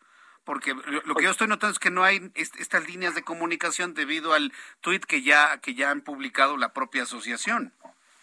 Mira, hemos tenido diálogo con, permanente con Itziar. Eh, lo que pasa es que a ella no le gusta cuando se le dice que hay cosas que no puede hacer. Por ejemplo, ahí está al lado vendimias, bazares dentro del parque, que cobra grandes cantidades por instalar estas vendimias y no paga los derechos. Y ella no ha leído, yo creo que bien el fideicomiso, en donde dice que la administración y la generación de recursos solamente es por el espacio comercial. Se instaló en el parque, para que nos entendamos, una zona que es la zona de restaurantes, que es la que dices que está muy bonita. Esa es la, el área que puede ser explotada por la Asociación de Colonos a través del fideicomiso. Y este espacio tiene que generar suficientes recursos para el mantenimiento del resto del parque. Entonces, hay dos características. Una es, esta zona comercial es explotable por la Asociación de Colonos para el mantenimiento del resto del parque, pero tiene bajo su control la totalidad del parque el, el, uso y aprovechamiento del parque en el resto del espacio. Lo que quiere decir esto es, puedo comercializar la zona comercial, pero el resto del parque le doy mantenimiento. Lo que está pasando actualmente es que ya creen que el parque todo es comercializable. Entonces, eso está mal, es una violación por completo a la normatividad, al fideicomiso, y pues claro que tendremos que entrar en una negociación. Hoy la jefe de gobierno fue muy clara y manifestó, tenemos que hacer un comité en donde la alcaldía tenga opinión y el gobierno de la ciudad tenga opinión. No puede solamente iniciar tomar decisiones. Correcto. Bueno, pues entonces eh, yo creo que lo, lo, lo, lo, esperable es un encuentro que se sienten a platicar con el, una eh, autoridad del gobierno central, la alcaldía y la asociación de colonos para llegar a un acuerdo, porque sí, todo lo deseable es que sean espacios abiertos, libres, seguros, seguros para nuestros hijos, para las familias, y yo creo que ese es el espíritu, ¿no? Que se busca, el espíritu inicial de ese parque. Por supuesto, estoy en contra por completo de que se manifieste que queremos administrar el parque. No, no, no queremos administrar el parque. Creemos que se ha hecho una buena labor en la administración del parque con relación a los espacios limpios, pero lo que sí no queremos es que pues sea un parque clasista en donde solamente se permita a algunas personas ingresar. Bien, pues Adrián Robalcaba, muchas gracias por este tema. Ha quedado completamente denunciado. Yo hago votos porque se llegue a un acuerdo para la buena administración de este parque y que, como dice el logotipo, el Parque La Mexicana sea un parque para todos, porque así dice su logotipo finalmente. Sí, eso dice. Eso a dice. partir de una denuncia que tuvo precisamente por discriminación por un influencer que lo sacaron por estar vestido de mujer. O sea, cambiaron el eslogan precisamente por esa razón y cuando un diputado denunció que no le permitían entregar juguetes al interior del parque, o sea, hay muchas cosas de antecedente, no es de hoy. esto ya se viene arrastrando viene de atrás. tiempo atrás. Adrián Rubalcaba, muchas gracias y estaremos muy atentos de cómo se resuelve esta situación en el Parque La Mexicana. Muchas gracias, Adrián. Fuerte abrazo. Gracias, Jesús Martín. Abrazo. abrazo, que le vaya muy bien. Es Adrián Rubalcaba, es el alcalde de Coajimalpa. Son las 7 con 46 hora del centro de la República Mexicana. En la línea telefónica, Salvador Guerrero Chiprés, presidente del Consejo Ciudadano para la Seguridad y Justicia de la Ciudad de México. Bienvenido, Salvador. Buenas tardes. Salvador Guerrero Chiprés, ¿cómo le va? Bienvenido, buenas tardes. Faltan 14 minutos para que sean las 8, hora del centro de la República Mexicana. Dicen que la tercera es la vencida. Salvador Guerrero Chiprés, bienvenido, buenas tardes. Buenas noches, muchas gracias por tu paciencia. Algo pasó aquí con el sonido. Adelante. Gracias. Sí, dígame, Salvador Guerrero, ¿qué es lo que nos quiere comentar?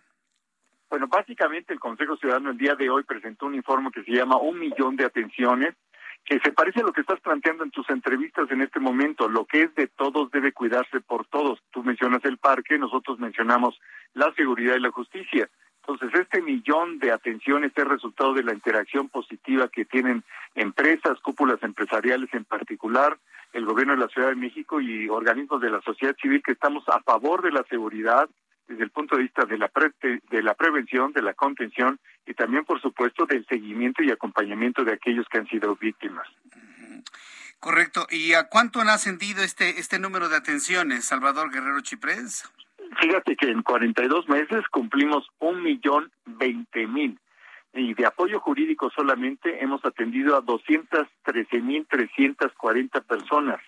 En lo que se refiere a atenciones psicológicas, tenemos 169.358, entonces nos da mucho gusto que sea posible que con el apoyo de empresas, de gobierno y de organismos de la sociedad civil estemos en una situación de decir que podemos acompañar la evolución positiva que tiene la Ciudad de México en materia de seguridad, que explica que se haya disminuido en 55% la incidencia delictiva y que la Ciudad de México sea en este momento la entidad de las seis más pobladas que tiene mejor registro eh, en el sentido de evolución positiva de incidencia delictiva. Correcto, un millón de atenciones, eso me parece que es un, un récord en todos los sentidos, ¿no? Hay eh, apoyos de atención psicológica y jurídica también, Salvador. ¿Qué nos puede comentar sobre ello? Así que así es, tenemos un número en donde no tardamos más de cinco segundos en responder y ahí de inmediato a las personas que están en situación de necesitar contención emocional, sea por una situación de duelo, o sea por una situación de depresión profunda y eventualmente de ideación tentativa suicida, también estamos dispuestos a apoyarlos y también en guía jurídica y no solamente en el teléfono, podemos ir a la casa de ellos y podemos acompañarlos al Ministerio Público o eventualmente atenderlos en cualquiera de las cuatro sedes que ahora tiene el Consejo Ciudadano en la capital nacional. Correcto. El público que desee atención y apoyo eh, por parte del Consejo Ciudadano para la Seguridad y la Justicia de la Ciudad de México, ¿a dónde tienen que comunicarse? Es muy sencillo. Tenemos un teléfono que también es un WhatsApp. Es el 55 55 33 55 33. Ahí tienes todo lo que puede servir de ser útil para todas estas personas que en algún momento tienen la necesidad de conversar con alguien profesional, son 117 psicólogas y psicólogos y somos prácticamente el mismo número de abogados y abogados para auxiliar a las personas que nos llamen de todo el país, porque el Consejo Ciudadano de la Ciudad de México atiende a todo el país, aunque se concentra su posicionamiento en el Valle de México. Correcto, Salvador, muchísimas gracias por este tiempo. Son datos importantes que el público debe conocer y dominar. Muchas gracias, Salvador Guerrero Chiprés. Gracias a ti por tu paciencia. Muchísimas gracias. Hasta, pronto, que le vaya muy bien.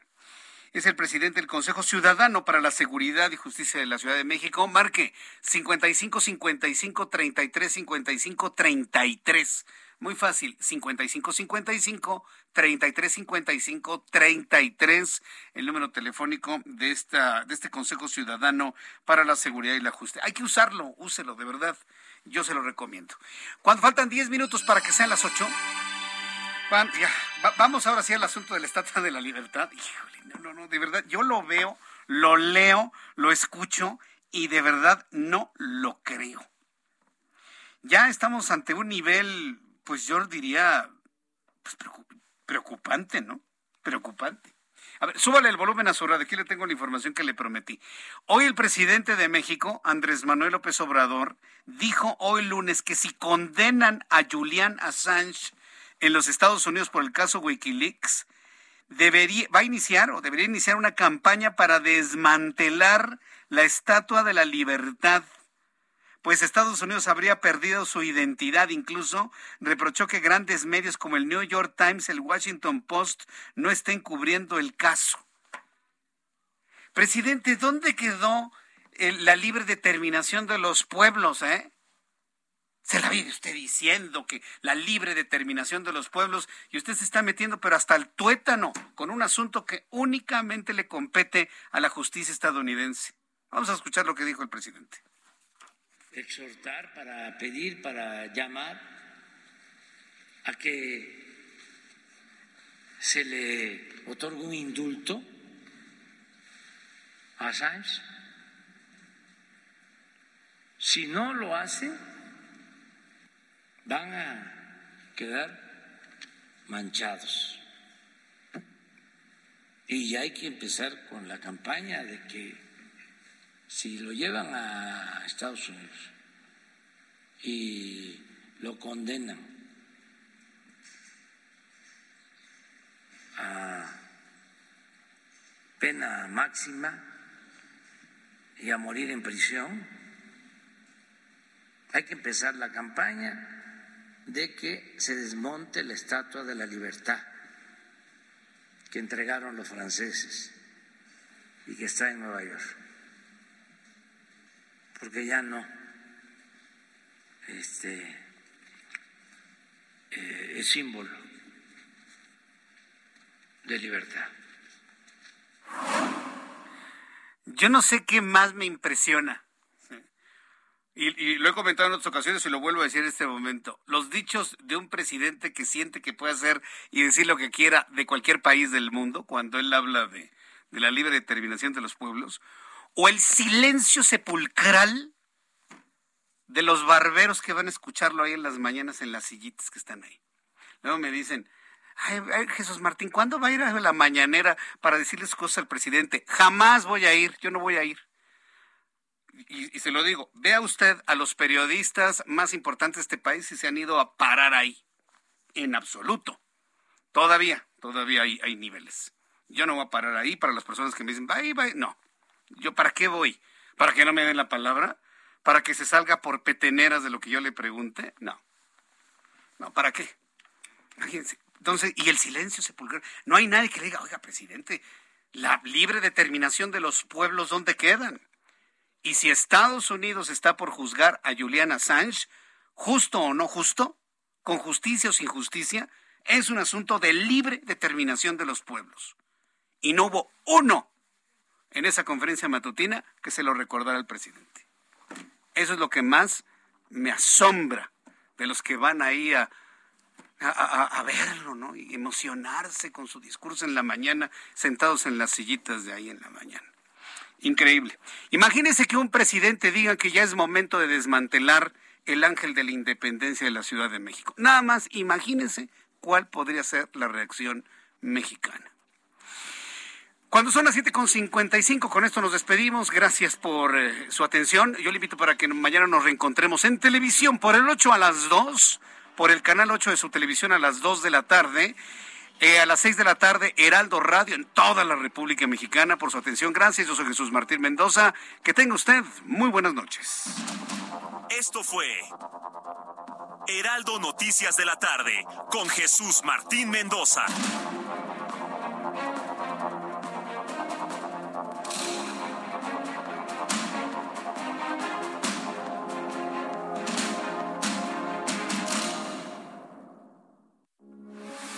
Heraldo Radio 98.5 FM, una estación de Heraldo Media Group.